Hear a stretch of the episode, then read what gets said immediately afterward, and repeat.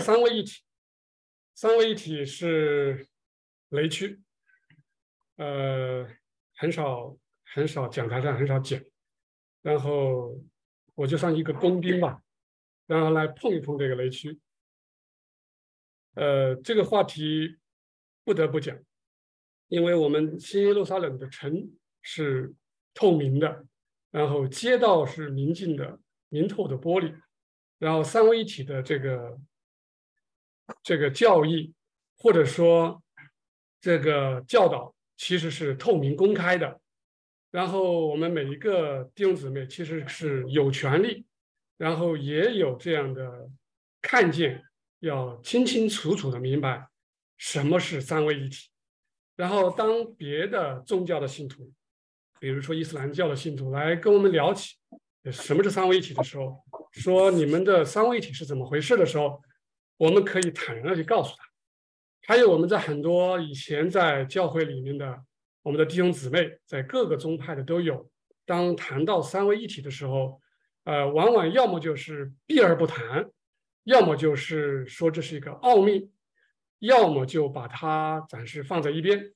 啊，今天我们求我们的主耶稣基督来给我们现场线上线下的弟兄姊妹，然后让我们开我们的眼，让我们来看一看到底讲的是谁。然后也求主来啊，给玉阳弟兄这个小工兵一点力量啊，能够呃讲得清楚一点啊，尽量的能够用通俗的话。来讲明这个道理。这个在经文里面经常会提到三位一体的这种呃这种体现吧。比如说马太福音二十八章十九节，这里很明显的就有一句：“所以你们要去，使万民做我的门徒，奉父子圣灵的名。”很明显有三个名字。然后呃，哥林多后书愿主耶稣基督的恩惠。神的慈爱，圣灵的感动，常与你们众人同在。马太福音三章十六到十七节，耶稣受了洗啊，然后水上上来，天突然给他开了，他就看见神的灵，仿佛鸽子降下，落在他身上。从天上有声音说：“这是我的爱子，我所喜悦的。”我们再来看，神说。我们要照我们的形象，按照我们的样式来造人，这明显不止一个。啊再看到创世纪十八章，耶和华在曼利橡树前向那亚伯拉罕显现，那是正热。亚伯拉罕坐在帐篷门口举目观看，看见有三个人在对面站着。后面又接着说，三个人就从那里起行向索多玛观看。亚伯拉罕与他们同行，要送他们一程。耶和华说。你要你所要做的事，岂可以满足亚亚伯拉罕呢？二人转身离开那里，向索多玛去。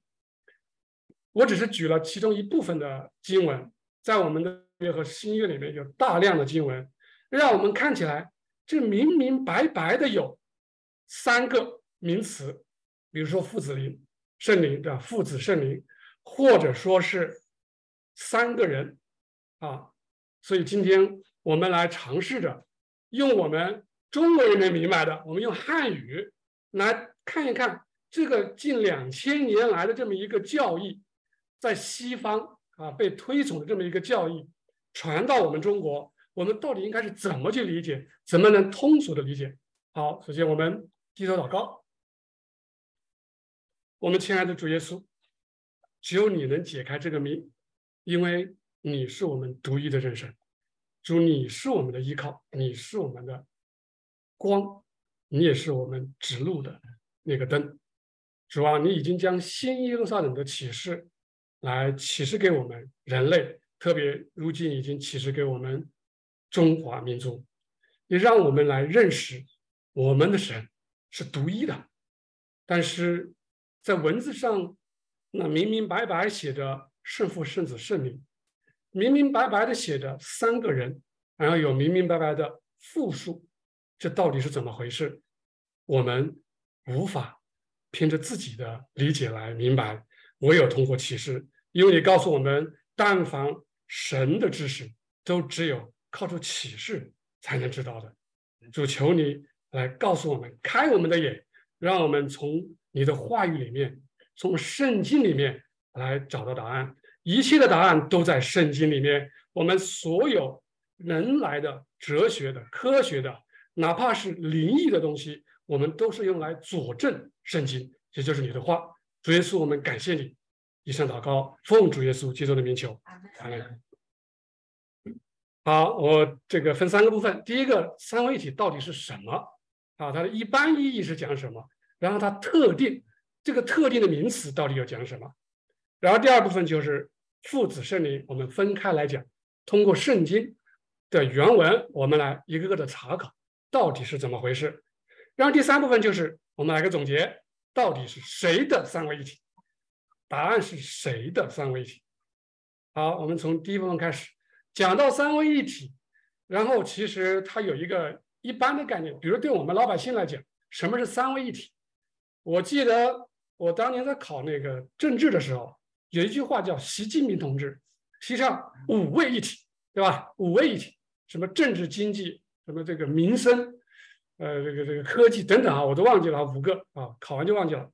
这里有三位一体，到底三位、五位一体对我们老百姓来讲是指的什么呢？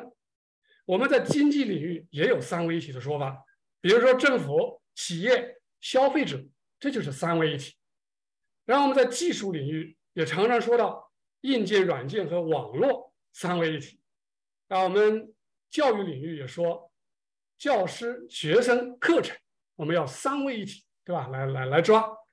在健康和生活方式啊，也有这么说法，说我们要饮食、要运动、睡眠的平衡。叫三位一体。那如果从这个意义上讲，讲三位一体的话，那我们知道，无非就是讲三个东西，啊，三个元素它互相的配合，互相的依赖，然后又紧密的结合，然后来解释这么一个系统或者过程中，他们是怎么样的互相的共同作用。这一点，我相信，只要是在初中生以上的啊人，这个我们的老百姓都应该能明白。啊，原来。通常讲的三位一体是这个意思。通常讲的三位一体，啊，然后你你可以百度一下，打“三位一体”三个四个字，你看看出来的结果会不会有这几个东西？你看啊，三位一体，三位一体来综合评估招生制度，对吧？三位一体，社会主义现代化建设战略布局，三位一体，甚至还有游戏，还有一个游戏叫三位一体，玩游戏的青年啊，这个。这个这个少年啊，青年有没有碰到这个游戏叫三位一体游戏？如果我们说三位一体是指这一层含义的话，我们谈不上去反对什么三位一体，这谈不上，因为这只是一个很普通的一个概念啊，极其普通的一个概念。好，我们接着往下走，来一个玻璃杯啊，我们说这玻璃杯有一个玻璃杯构成的它的本质。它是玻璃，然后呢，它有一个形状，它一个杯状的这个形状，这是它的结构。然后它的用途是用来装水的，我们用来喝水的，啊，我们就说它是玻璃这个杯以及装水的作用体相用。体相用在我们中国传统文化那讲的太多了啊，讲的太多，也是讲体相用的配合。那我们如果举一个人来讲啊，我们这投影片里面有一个人叫苏格拉底。啊，他说认识你自己。如果从体，就是他的本体来讲，他就他是他的灵魂；如果从相，也就是他的这个形式来讲，相就是形式，就是身体嘛。然后从用来讲，也就是这个灵魂和身体它所产生的一个活动，对吧？他老是说话，他有很多的观念，他做过很多的事儿。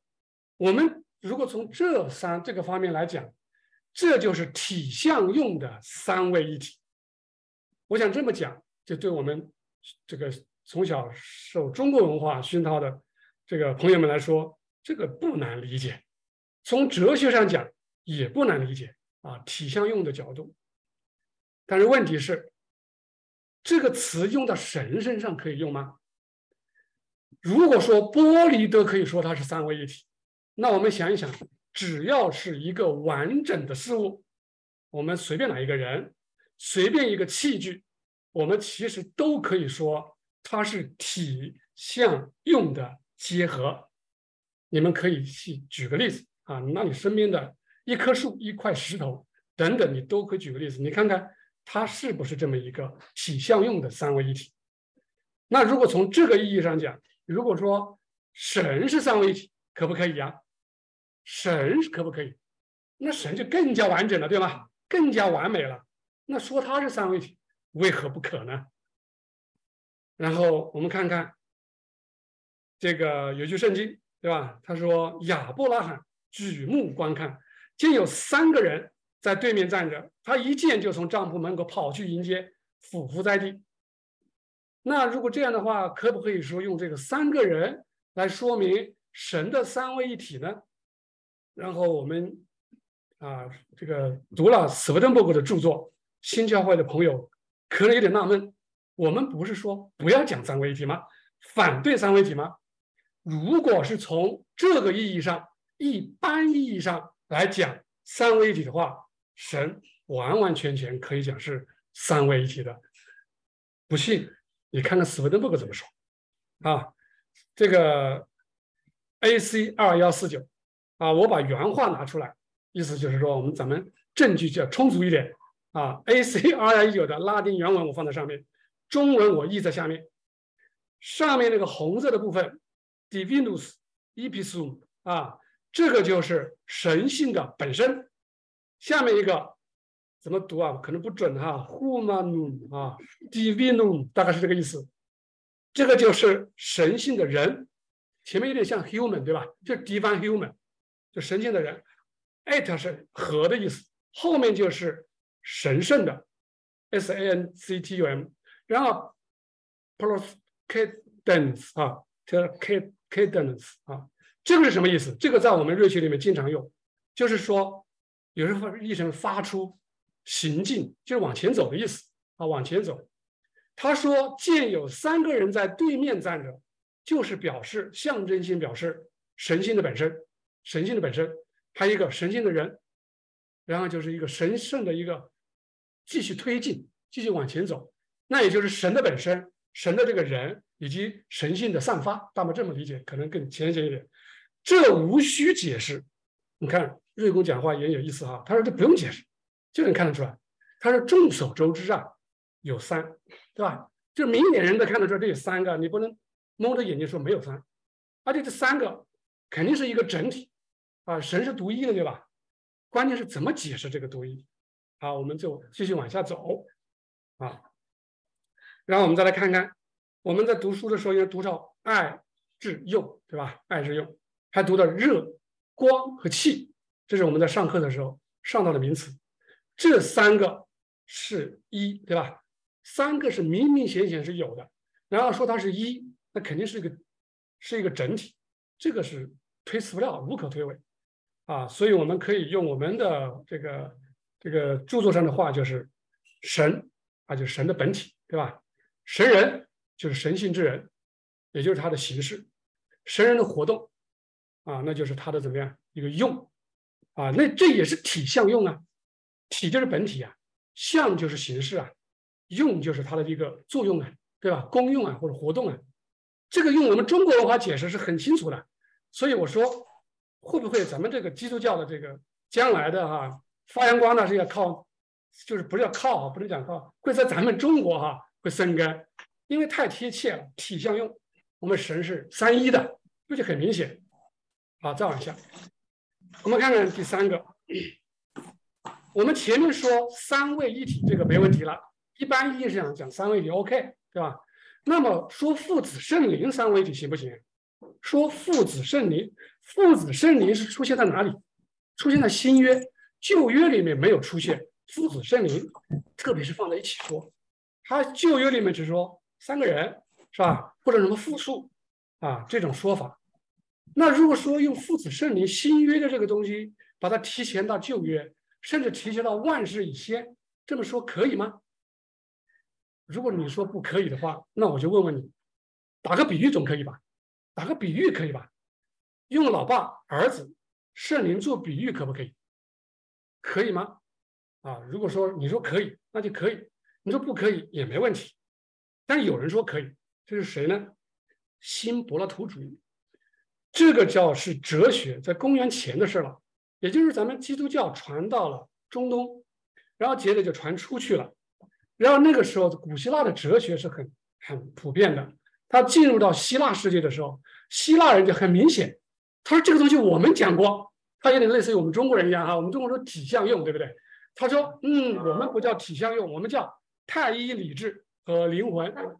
这是谁说的？这是柏拉图主义，后面发展到新柏拉图主义啊，普罗提诺这种东西在当时的整个希腊世界是个流行的东西，就是很流行。大家都知道，只要读书的他就知道。所以你如果说你们圣经的这个这个词换一个说法行不行？可以打个比方，没问题啊，没问题，反正是比方啊。好，回来我们就看看，进入到重点了。那如果说我们不比喻了，不打比方了，咱们就很认真的说，把这种父子灵的关系，我们直接就放到万事以先。就是在创造世界以前，这就是已经既定的事实，这样可不可以？问题就是在这里了，这是重点。就是我把这个比喻也好，什么体相用也好，你说的是普罗提诺这个什么说法也好，我把它当成一个事实可以吗？然后把它，而且这个事实，你明明父子圣灵是在新约说的，对不对？只有新约才有吧？我说旧约就有了，旧约之前就有了，而且这是千真万确的，可不可以？这一个是关键，也就是说，如果我说在万世以先，真的有一个父神生了一个儿子，这是一个事实。然后呢，这个父神通过这个子神，或者说父和子一起发出圣灵，这样的父子圣灵可不可以？这是关键了。这也就是流行整个西方世界，他们说三位一体的真正的所指。当有人跟你说三位一体，他如果说把概念只是把它淡化到一般的意义的时候，就像我们刚刚说的那个杯子那种体相用的时候，我们不用跟他去计较，这个是很很阿门的事情，对吧？但是呢，如果一旦把这个话题给慢慢的过渡到什么地方呢？过渡到这个词，就是第五个，一个本质，三个位格，这个事情是千真万确。发生在万事以先的时候，我们就要警醒了。在西方世界，它只要讲三位一体，它的原文，它所指的东西其实就是这第五个往乌什尔，这个乌什尔就是本质，也就是我们之前讲到时说过，I am who I am，就是那个 am，就是那个是。他说这个是啊，这个病呢，这个是有三个 hypostasis，这是希腊文的一个。转写，他说有三个 hypostasis 是谁说的？是古希腊的哲学啊，亚里士多德、柏拉图等人，他们都用这个词，但是他们没别的意思。他们说这个词就跟那个前面那个本质是雷同的，都是表示本质、本体的意思。但是到了后代，他们就开始利用这个词，把它转换了意思了。是谁做的呢？我们等下往后看，然后在拉丁世界，前面是讲的希腊世界，拉丁世界他又把它转成拉丁文，他用 personnel，这是个复数啊，这个有点像我们英文的 person 啊，但它不是 person 的意思，它是一个角色面具，就是我戴着一个面具唱戏，对吧？戴这个面具唱这个人的戏，戴那个面具唱那个人的戏，就是这个意思。他认为他他又把它。古拉丁的人又把它转成另外一个意思，这就好玩了。为什么好玩呢？也就是说，我们本来是从神来的启示，居然最后用哲学求助于哲学的术语，并把它改造，还给它转一个名词来使用了。这些东西听起来大家可能觉得有点枯燥，太多的哲学味。我们能不能讲一点现实的？好，我们往下来。第六点，内在三一和今世三一。这个是谁提的？前面叫内在三一，是整个希腊的教会，也就是亚历山大教会，对吧？也就是现在演变成东正教，就是希腊一派演变成东正教。后面的一个叫做金世三一是谁呢？特尔图良或者特土良那一派的拉丁系的，他们拉丁系的，他们就演变成现在的天主教。他们说三位一体应该着重于今世三一。什么叫今世三一？也就是说是神安排的。他说，万事之前父创造世界，子在时间以内拯救世界，然后呢，五星爵以后，圣灵来感动我们人，来让我们重生。他说这是一个神的安排，在老早在万事之前就安排好了的。我们也感恩，这是叫今世三一。什么叫内在三一？内在三一就是说，在万事之前，神他已经就是父子圣灵，这个关系已经确定好的，已成事实，父生子，子发圣灵已经有了。然后呢，只不过是在后面十件以内才发生创造啊、拯救啊等等事情。这个是呃，从这个神学上讲，他们是这么称呼的。好。他也就是说，他把福音书的父子圣灵这个事件，这么一个事件，他提前到万事以前。本来只在福音书讲的，他提到以前，他说一二三，也就是我们这讲到的重点了。第一，他说万事以先，父亲生了儿子，这是肯定的。第二，他说万事以先，子就有了，因为生了儿子肯定有子了，对吧？他这个子将来就是要降临人间的。他是要降世的那个救主，这个子是那个救主啊。第三，他是万事以先就已经有了圣灵，就已经有圣灵这个。他说这个是父通过子发出的。这个一二三确定了以后，从此以后，本来是一片纷争的我们基督教世界，互相的争斗，从此以后就好像通过哲学的论证和他。君士坦丁大帝皇帝的权威，然后再颁发了一个尼西亚信经，然后就似乎一劳永逸的解决了所有的争斗。从此以后，只要是违反这个规定的，通通打上一个异端。然后，只要是你是基督教正统的，你就必须要维护：第一，万事之间父生子；第二，子在万事之间就存在；第三。圣灵在万事之间也存在，但是这样真的解决了问题吗？为什么会有这样的教育啊？借此确定尼西亚信经。刚才我们已经解释了，我们就不再重复。然后我就来只是提一提，当时为什么非要去做这个事儿？他们为什么不像我们这么简单一点，对吧？我们就信主不就行了吗？为什么不能够像初代教会那样简单一点，跟着主不就行了吗？他们为什么是要搞这么一个信经出来？为什么要搞出这么一个三位一体出来？因为当时在整个基督教传播的过程中，传到大概一百多年以后，快两百年的时候，已经传遍了地中海沿岸。那传遍了这个希腊的这个社会的时候，当时就有一个问题，他们就问，就是有学问的人和皇帝啊、做官的那些人，或者代表着上层阶级的人，他会问一个问题，他说。你们为什么要把钉在十字架上的这个耶稣把他当神看？然而又同时又认为你们又有一个父耶和华这么个神？他说：“你们这样到底是拜两个神，是不是拜两个神？而且整个的这种当时那个皇所谓大帝国时期，皇帝们都相信一个宗教，就是有神，太阳神。他们觉得神就一定是高高在上的，这个很很要这个这个膜拜的。”然后地上的皇帝，那就是地上的权威。你让我一个皇帝去拜一个挂在木头上的罪犯，而且把他当做神，这个就啊，这个就没法啊，没法确定了。这个就是不可思议的事情啊！你可以弄，我可以讲啊。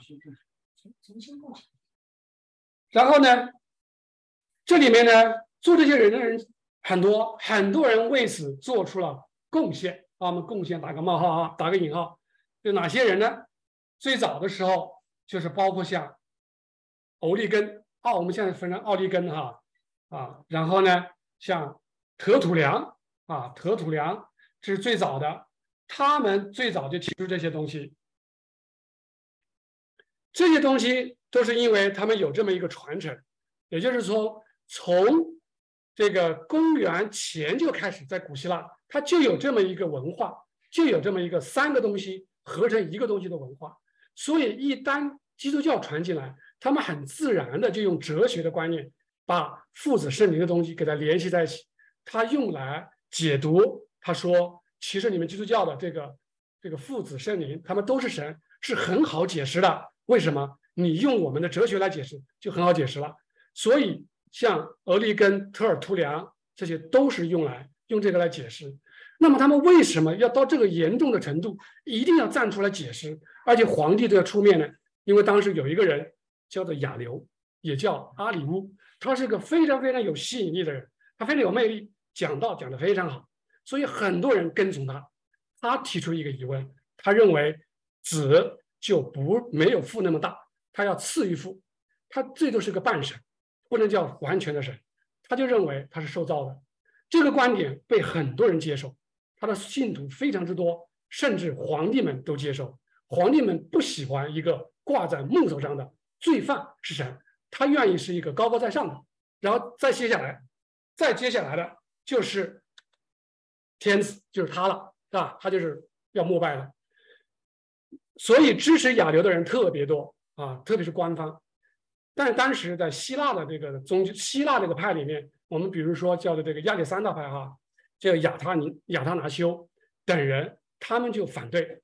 但是他反对呢，他就用什么来反对呢？他就用哲学的观点，就是我们刚刚所说的新柏拉图主义的这个哲学观点。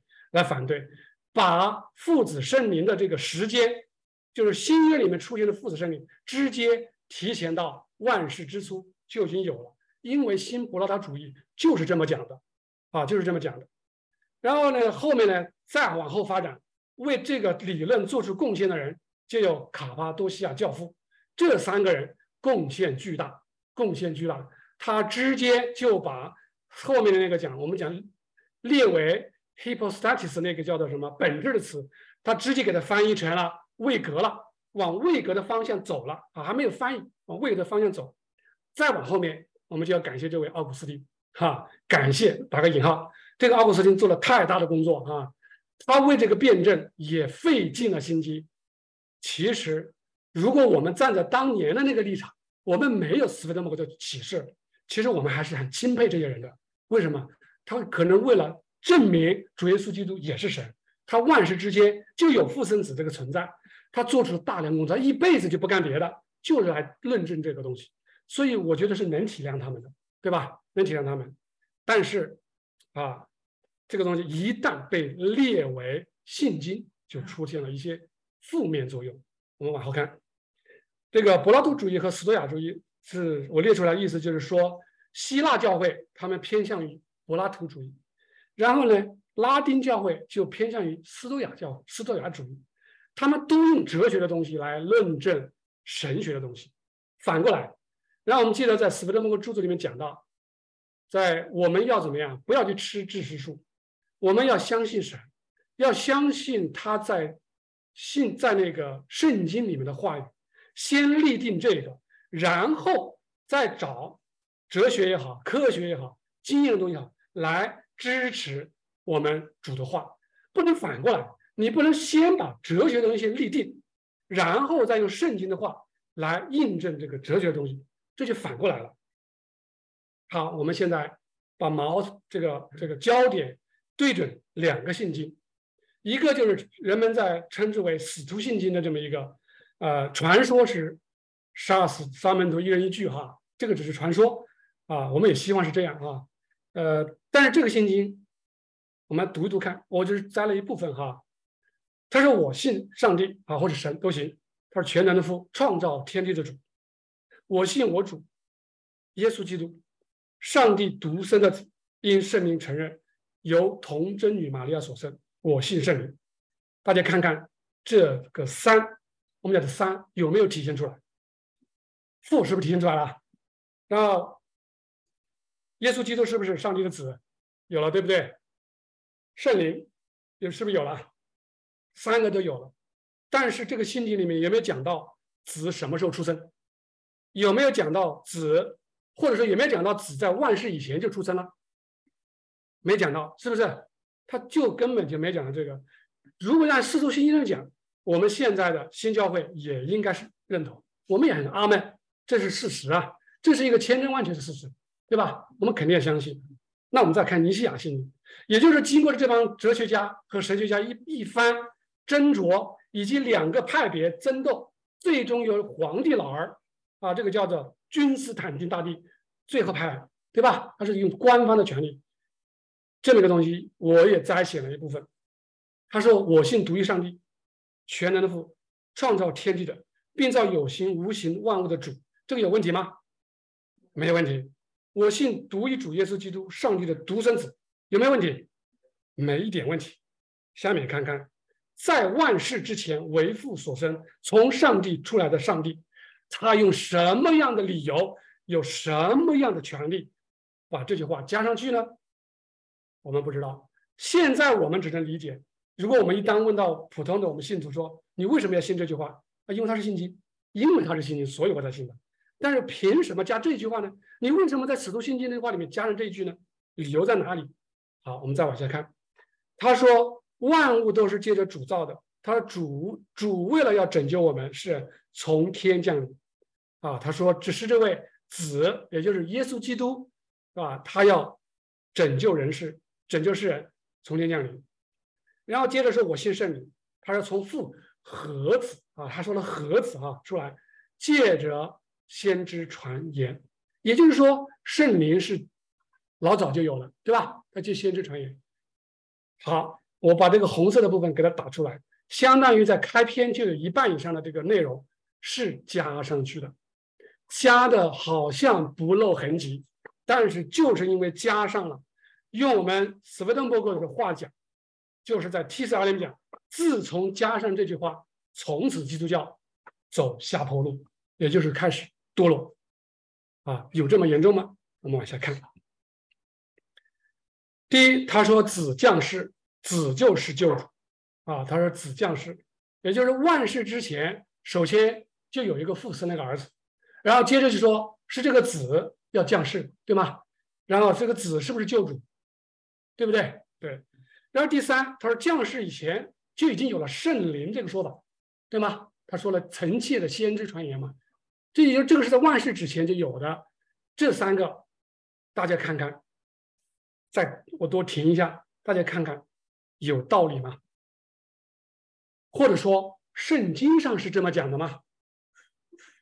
对，圣经上这么讲啊，这是最关键，就是主亲自这么说吗？然后有人说圣经上唯一能找出来，可能有一个地方。隐隐约约表示这个意思啊，我们不要，我们要确确凿凿的，而且还不能只有一处，对吧？你不能找一个地方，对吧？然后断章取义的讲，我们多找一些地方来讲，我们要信主，信主的圣经。好，也就是我们进入第二部分，到底是谁降世？到底谁是救主？然后到底什么时候有这么一个父生子的说法？什么时候有父生子的说法？第三。什么时候才有圣灵这么一个说法？圣灵这个词，圣灵这个词出现在哪里？以前有吗？旧约里有吗？约里有。好，我们来读圣经。到底是谁降世？谁是救主？我们大家一起来，一二三，起。在那日，人必说：“看啊，这是我们的神，我们素来等候他，他必拯救我们。这是耶和华，我们素来等候他，我们必因他的救恩欢喜快乐。”在在旷野，有人声喊说：“当预备耶和华的路，在沙漠地修平我们神的道。凡有血气的，必一同看见。”这是耶和华，我们素来等候他。看呐，我们素来等候他，他必拯救我们。是谁？这是耶和华。谁的救恩？耶和华的救恩。然后这这个以赛亚书四章三节，我们是不是在新约里面也看过啊？新约里面是不是也有？在旷野有人声喊着说，记不记得？但是那句话是怎么说？当预备。主的路是不是在新约里面？是不是改了一个？看看这是原话，他说：“当预备耶和华的路。”那也就是那个主，其实就是怎么样？耶和华，凡有血气的，必一同看见，要亲眼用我们的眼睛看见，看见谁呀？就是那个要来的那个，他是谁？耶和华。再读一二三七。耶和华说：“西安城应当欢乐歌唱，因为我们要住在你们中间。那时必有许多国归附耶和华，主耶和华必向大能者知道。”他的主必必为他掌权，他的赏赐在他那里，他必向牧人牧养自己的羊群。耶和华说：“我要来住在你们中间。”启示录怎么说？神的帐幕要在人间，我要与你们同在。我们生了一个儿子，这个儿子叫什么？以马内利。神与我们同在。主耶和华他要向大能者领导。他是谁？牧人牧养羊群，我们的牧人主是好牧人。我们再来读，不是我预备起，不是我耶和华，除了我以外再没有神。我是公义的神，又是救主，除了我以外再没有别的神。唯有我是耶和华，除我以外没有救主。我是耶和华你的神，在我以外你不可以去认识别神。除我以外，并没有。在以赛亚书里面，这种话太多了，才太多了啊！这个凡有血气的预备起，凡有血气的都知道我耶和华是你的救主，是你的救赎主。耶和华，你是我们的父，从万古以来，你名必成为我们的救赎主。以色列啊，你当仰望耶和华，因他有慈爱。有丰盛的救恩，他必救赎以色列，脱离一切的罪孽。以色列是指谁？教会啊，那是教会。这个好，稍微等一下。这个第一问，到底是谁降世？谁是救主？我们很明确了啊啊，谁是救主？耶和华。这样的经文，我只是列出一部分，篇幅有限。如果大家。在在这个有时间啊，可以去像我们那个课程的第三十七节这链接里面大量的内容啊，在 TCR 里面也举出了大量的内容讲的这个东西，铁证如山。好，我们的第二个问题，那到底是什么时候生子呢？因为你想，听您说在万事以先父生子，这个生子他的理由在哪里啊？我记得我曾经问过一些人啊，你们这个凭据在哪里？然后我也去查考，比如说像一些神学家，比如像中世纪的像托马斯阿奎那，比如像奥古斯丁他们的一些证据，他写的东西证据在哪里？你有没有经文证据？很难找到。然后我好勉强他提出一个，就是在诗篇里面第二篇也是有一个话，说耶和华说：“我今日生你，啊？我今日生你。”他们就把它理解成，你看这在之前就生了吧？不是在新约里生的，对不对？是今日生你。那如果这样讲，在在旧约里面很多的话说当那日那一日，然后今日的意思，如果看原文我们就知道，它不是今天啊，就是在 the day，就那个天那一天。好，我即便我说啊，我说即便你理解成是今天，就有一天神说话，对吧？说今天我生他，这个就是你理解成万事以前，那我就只能说佩服你，对吧？你的理解力也太厉害了。然后还有一个。神的这种有时间概念，对你来说，这个时间概念，今日生你，你能理解成万事之间，这个东西是不足为成为一个证据，对吧？然后有人在提证据，他说在箴言第八章讲了很多万事以前，我就是在世界建立以前、创立以前，你已经生了我，对吧？我看起来好像有那么一回事儿啊，大家有时间可以看看真言的第八章哈，好像有那么一一回事儿，是说好像。立立定根据一些，你已经生了我，然后我就在往他，再沿着这个经文往前找，我看到底是不是有没有子这个字哈，子父啊子啊生的说法，往前爬爬爬爬往前看，啊，我终于找到答案。第八章开篇是讲智慧，是意思是智慧是在以前就万事之间就生，对吧？这个你不用讲，谁都知道，对吧？都可以理解，我不讲谁都知道，谁都可以理解，就智慧。之前是吧？已经产生，不是证据。因为我们知道神性之爱跟神性智慧的关系，对吧？也知道爱与智慧，你说把它比喻成复合子，这都没问题。但是你不能说生子这个事实，它新约里面讲的父子灵圣灵这个事实是在万事之前。那到底是什么时候呢？玉阳，你拿证据出来。好，我们来看一看以赛亚书七章十四节啊，不是我拿的，这是我们斯威登伯格拿出来的哈。我们一起来读：必有必有童女怀孕生子，给他起名叫以马内利，就是神与我们同在的意思。因有一婴孩为我们而生，有一子赐给我们，政权必担在他的肩上。他被称为奇妙测试全能的神、永在的父、和平的君。这些经文对于已经坚定了三位，就是那个我们尼西亚心经的人，他可以把它解释成另外一个意思。但是我们只要明眼人，只要一读，我们就能看得出来：童女怀孕生子，起名以马内利。这个是在什么时候？我们是可以肯定知道的。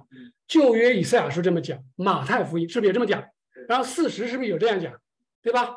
婴孩为我们而生，这个子被称为父，永在的父，全能的神，这个是不是我们经常重复的话语，对吧？这是个事实吧？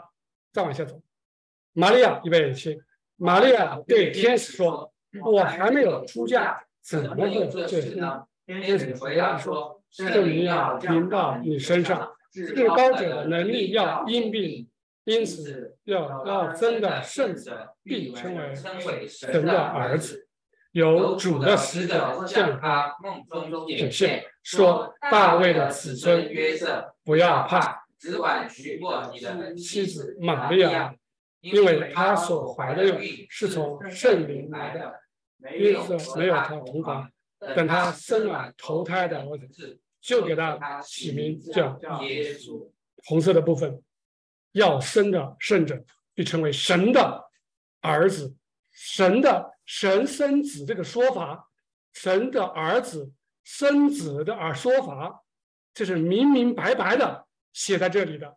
如果你还要说尼西亚信经说的是对的啊，那估计可能还要考量考量，对吧？咱们是不是中文说的不够，英文你还要查考原文呢？啊，怎么说生子都是在。时间以内，也就是在公元年间的事情，对吧？发生在历史上的一个真真实实的事情，我们不能说什么万事以先就有这个事儿啊！你圣经上拿不出理由。当然，我相信你们那些饱腹经纶的哲学家能拿得出理由，或者说你们很多的神学家也拿得出理由。但是你的理由不是圣经，你是哲学，而且这个哲学是你所认定的古希腊的。新柏拉图主义和斯多亚主义，如果不相信，你拿出来看一看。好，我们再看第三个部分：圣灵什么时候有？那有人就说圣灵什么时候有？肯定旧约有，肯定以前就有，真的有吗？然后我们有和合本的圣经，对吧？和合本的圣经你也可以查，你打“圣灵”两个字，你看看旧约里面出现了几次或者有没有？然后我们一查，周师兄，你错了，有的啊，有的，有五个地方，但是可惜，你再往里点一点看看，那个圣灵那个字，它在下面给打了几个点点点点，在和和合本的圣经里面打了点点点点的意思是什么？就是这个东西是怎么样加上去的啊？后人怎么样加上去的？啊，我这里。帮我手手机给我一下，我也啊，我们还是眼见为实，我们来查一查。你用什么版本的这个都可以啊，你打开你查“圣灵”两个字，然后在整本圣经查找，然后在旧约里面是不是出现了一二三四五个地方？民数记、诗篇、以赛亚书三个地方，对吗？然后你再看看民俗记，点进去看看到底有没有这个“圣”字，是不是没有？是不是下面打了个引号？没有“圣”字。然后再看看英文圣经，有 “Holy” 吗？没有了。啊，换句话说，是加的啊，加的我们通通就不能算了，对吗？不能算，你加的你不能算，后人加的加也要冒风险的哈，不能乱加。然后我们再看看诗篇五十一十一，我们先停一停，看看以赛亚书三十二章十一十五节，是不是也是加上去的？有吗？英文里面也没有，对吧？然后甚至是不是加了几个点点？看到了吧？也是没有的。然后也就是这两个地方，我们是不是要否决掉？就压根底就不是圣灵两个字，就是以赛亚书三十二章十五节和民数记二十七章十八节，原文就是个灵字，对吧？一个灵，心中有灵啊，或者说等灵上来浇灌我们，对吧？但是五诗篇五十一篇十一节里面还真的有圣字，但是你有没有英文版的圣经？我们还是看一看 KJV 圣经，好不好？是不是有一个 Holy Spirit，对吧？一个 Holy Spirit，哎，这个好像勉强说得过去，有个 Holy Spirit，对不对？但是它有没有大写？没有。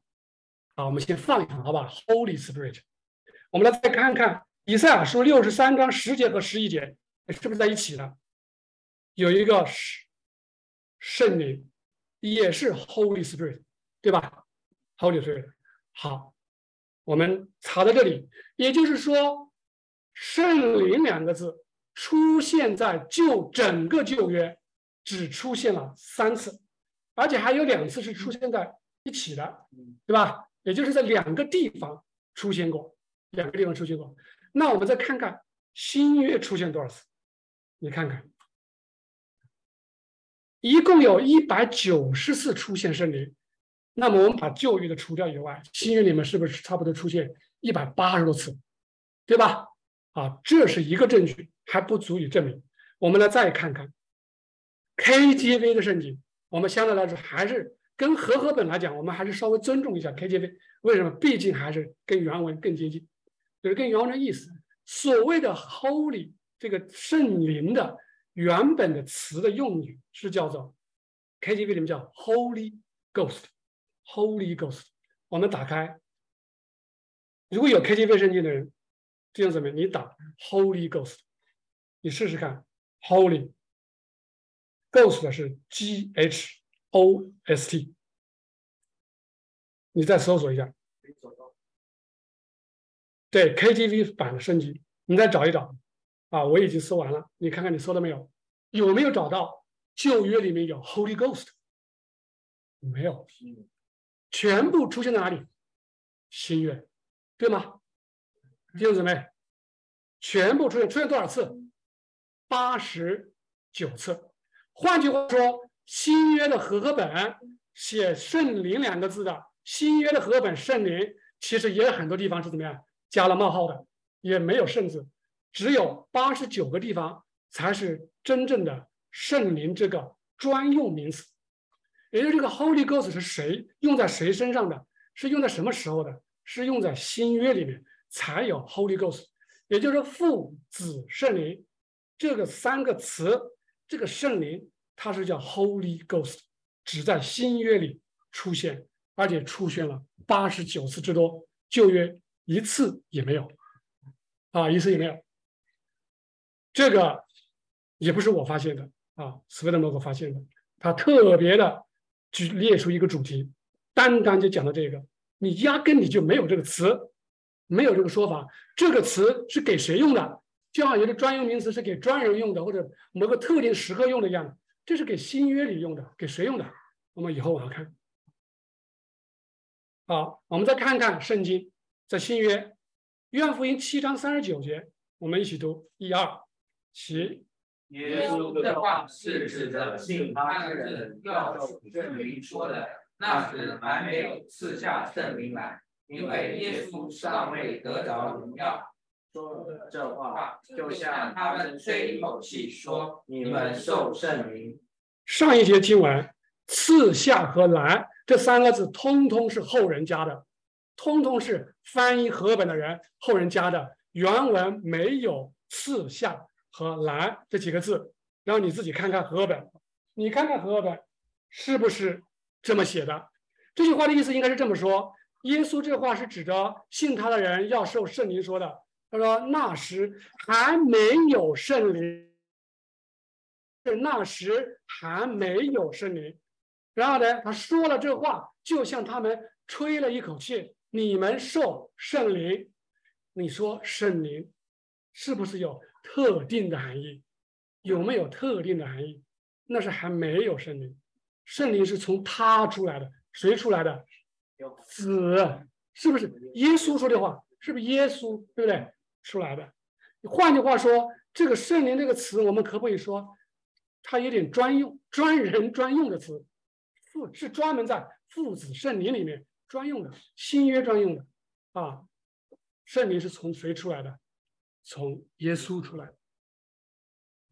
那这个从哪里出来？又有三个说法。希腊的教父他是这么说，他是说从父出来的，只是通过子发出，核心是父。希腊教会有一个特点，他把父的位置抬得很高，啊，子稍微弱一点，这是欧利奥利金啊，欧利根的最大的特色，也是后人对他最大的一个问题。但是后人又把他的著作又当做一个权威。特别是三位一体，把它当做权威，因为是他传承过来的。然后拉丁教父就换了，他说不是这样的，他这是复合子发出来的。这是谁说的？这个人叫做奥古斯丁啊，这是多谢他这句话啊。他这句话一出，东西方教会分裂，直接加剧分裂，绝对不赞同。他因为是和这句话在历史上叫做和子句，也就是复合子一起发出来的，他不论了。他就反正你从你发出来的，对吧？发出来的，但是到了我们蛇的目录里面就要注意了，啊，我们在翻译中文的时候也要千万小心。T 十二里面特别讲到这个哈，是源于父，谁发出？子发出，很明确的就是就是耶稣发出，从子发出来，圣灵就是从子发出，但是呢，源于父，从父来的啊，所以这圣灵是由主发出来的，这是新教会里面的一个重点。那圣灵。Holy Ghost 这个特定的用语是针对谁而言的呢？是针对我们主耶稣基督而言的，啊，是给他专用的，可以这么说啊，专用的。好，我们进入第三个部分，也就是我们要总结了啊，这个三位一体。我这个时候讲的三位一体就不是一般意义的哈，就是尼西亚信经里面讲的那个三位一体，对吧？啊，然后比较以后，我们就可以下结论。第一。降世的是谁？降世的是谁？对，是他取了人的样式降世，对吧？除了耶和华以外，再没有神，再没有救主。这种话在以赛亚书等先知书里面是不是不断的重复？对吧？三，生子父神父生子这个事情是万世以前的吗？不是，是发生在时间之中，对吧？公元年间，是不是耶和华娶了人降世？父那个生子，对吧？他叫神的儿子，这个是铁定的，是在时间之中。第四，圣灵这个词，Holy Ghost 这个词，是在新约才出现的，旧约压根你就没有。所以说你在旧约里面，你跟以色列人、跟犹太人，现在犹太教讲三位一体，他觉得很搞笑，对吧？没有这个事儿，连这个概念他都没有啊！你跟这个跟他讲不懂，他也他说从来没有。你我他说我的圣经够你熟吧，对吧？我总懂原文吧？啊，他说我也不知道有这么个说法，没有这个词，只在新约出现，而且由此发出来的。于是我们就可以看出来了，所谓的这个父啊、子啊、圣灵啊、降世啊、救主啊、生子啊、发圣灵这个词啊，是不是都对准了新约，也都对准了这个怎么样？这个叫做弥赛亚的信仰。也就是说，整个旧约在预言将来。有那么一天，有一个弥赛亚要降临，对不对？救世主降临，这个救世主就是耶和华。我们等候着他，他降世，他娶了人降世，我们称之为他生子，是吧？生子。然后圣灵也是从他发出，然后这个父子圣灵矛头就对准了谁了？对准这个弥赛亚，也就是我们说旧约所预言的，新约所应验的基督耶稣。基督的意思就是弥赛亚。基督就是弥赛亚，一个是希腊文叫基督，啊，克里斯托斯，弥赛亚是以那个以希伯来文弥赛亚叫弥赛亚好的希伯希腊文的音译啊，变成弥赛亚。所以讲来讲去是对准谁的？对准我们的耶稣基督。好，我们再看看这个图表，我就把这个三分开了，对吧？我们三毕竟有三嘛，这是四实存在。父父或者叫神，或者叫这叫灵，或者叫灵没。然后呢，中间这个是子，最右边是圣灵，神降世，对吧？成为人，叫神性之人，或者叫神人。然后呢，从神人发出来的活动或者它的运行，是不是叫圣灵？这个通了吧？这通了，这不是叫父子圣灵吗？这个父子圣灵集中在一个人身上，这个人是谁呢？这个人叫做神性之人，这个人名叫耶稣。耶稣这个名字，我们在中世纪有一个人啊，他把他的名字用希伯来文给他重新写了一下，因为耶稣这个词本来是来自希伯来文的约约书亚。啊，就是就是啊，但是如果说他的希伯来原文呢，他把它分成五个字母，如果读起来就是叫耶和亚哈，就是耶和华亚哈瓦哈，中间给它加了一个是这个发音，是这个发音就是拯救的意思。亚萨啊，亚萨就是这个词就代表着拯救，也就是约书亚的书，其实应该发音是发是这个。耶稣就是来拯救的耶和华啊！如果说从字里面去解解字的话，就是来拯救的耶和华，或者说耶和华拯救啊，就是耶稣啊，这个名词的意思。无论你说三一，还是说三位一体啊，如果你表达是三个构成一个的话，我们都可以去原谅。或者是体谅，我们很多弟兄姊妹说三位一体没关系，他说三位一体也好，三一也好，他如果说只是三个原子合成一个，其实都没关系。问题在于这个三一或者三位一体是谁的，是指谁？如果我们明白它是单单是主主耶稣基督的三一或者三位一体，那问题都解决了。那也就是说，我们传统我们这么多弟兄姊妹。有的人是知道三位，有人不知道。有的牧师在讲，有的不讲不讲。但是如果大家都能达成共识，这个三位一体是讲谁啊？是指主耶稣基督的三位一体，主的三位一体。那这个问题我们都消解了，都消解了。然后呢，史弗登姆说了，他来到这个地方启示这么多东西，写那么多东西，最终主告诉他，最终最重要的目的，最重要的使命，就是把父子圣灵。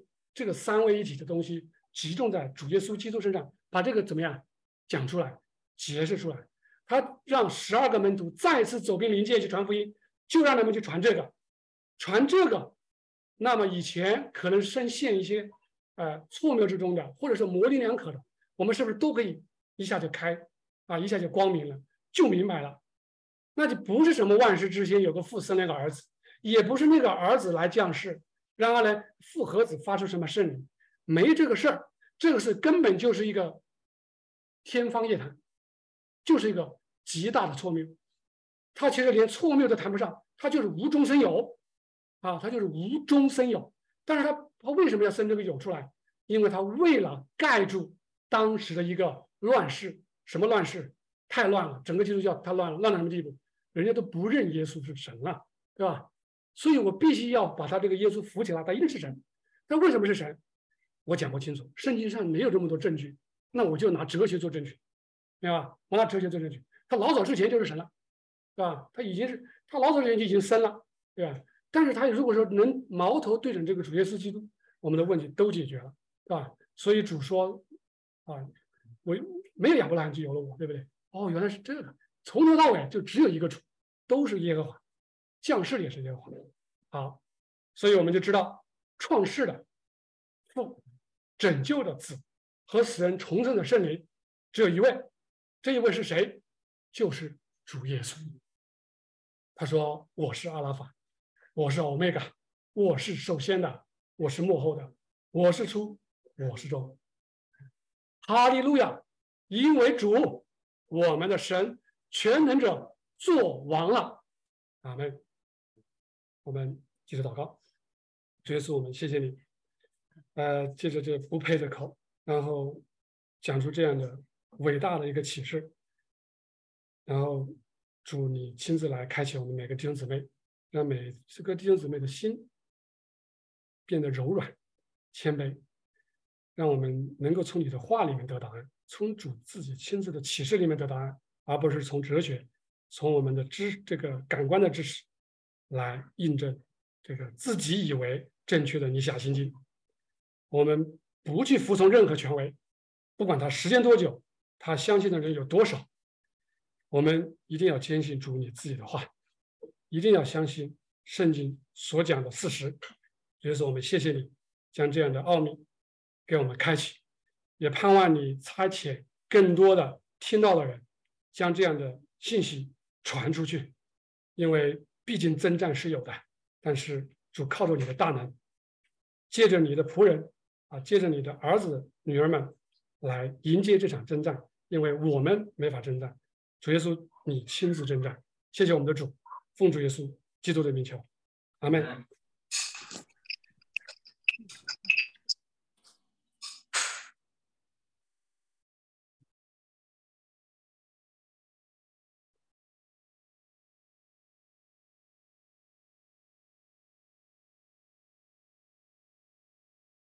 好，那个今天是每个月的月初啊，我们上海教会这边都有一个领圣餐的这个圣洁的仪式。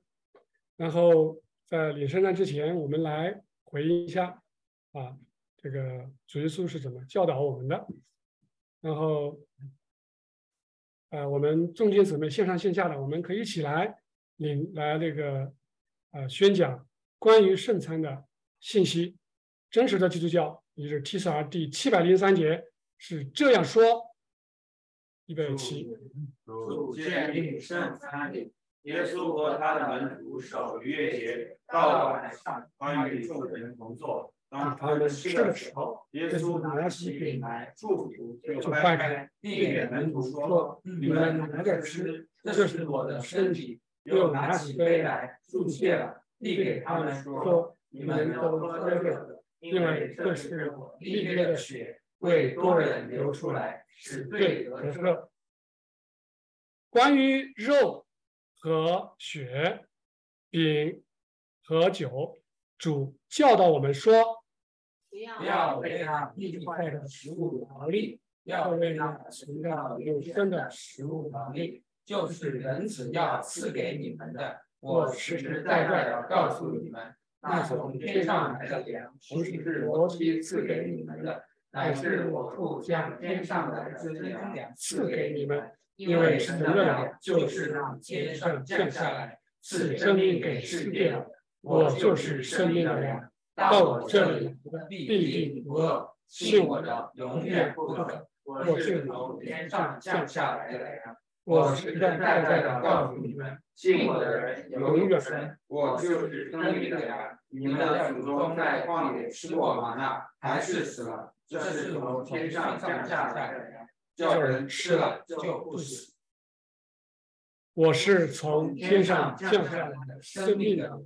人若吃这粮，就必永远活着。我所要赐的人，就是我的肉，为世人生命所赐的。我实实在在的告诉你们：你们若不吃人子的肉，不喝人子的血，就没有生命在你们里面。吃我肉、喝我血的人就有永生。在末日，我要叫他复活。我的肉是真正可吃的，我的血是真正可喝的。吃我肉、喝我血的人，藏在我里面，我也藏在他里面。好，我们一起向主低头摸祷。所以说，我们谢谢你，也求你来鉴察我们，让我们来领受你的真理和你的良善。你借着这样圣洁的仪式，让我们的灵能进入到这里面，然后与你同在。耶稣，求你与我们同在，真真实实的与我们同在。奉主耶稣基督的名求，阿门。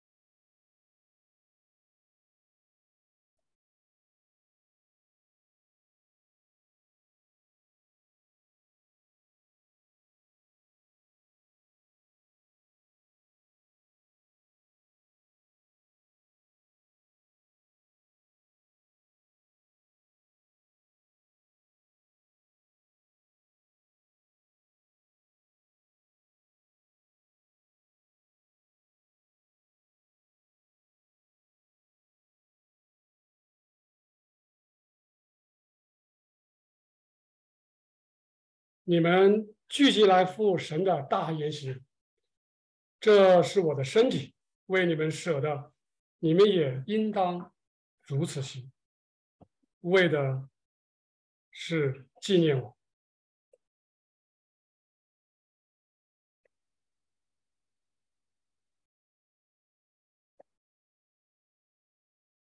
这杯是用我血所立的新约，是为你们流出来的。